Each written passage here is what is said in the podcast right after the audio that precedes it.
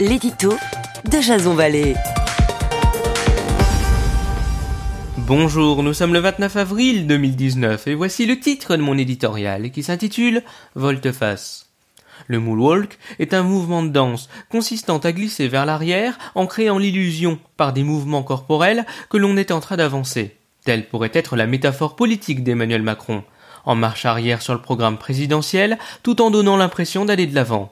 Un ministre, ça ferme sa gueule, et si ça veut l'ouvrir, ça démissionne, avait prononcé en son temps Jean-Pierre Chevènement. Dans un autre contexte, on se souvient de Jacques Chirac à l'endroit de Nicolas Sarkozy, je décide, il exécute. Pour Édouard Philippe, ces deux règles prévalent.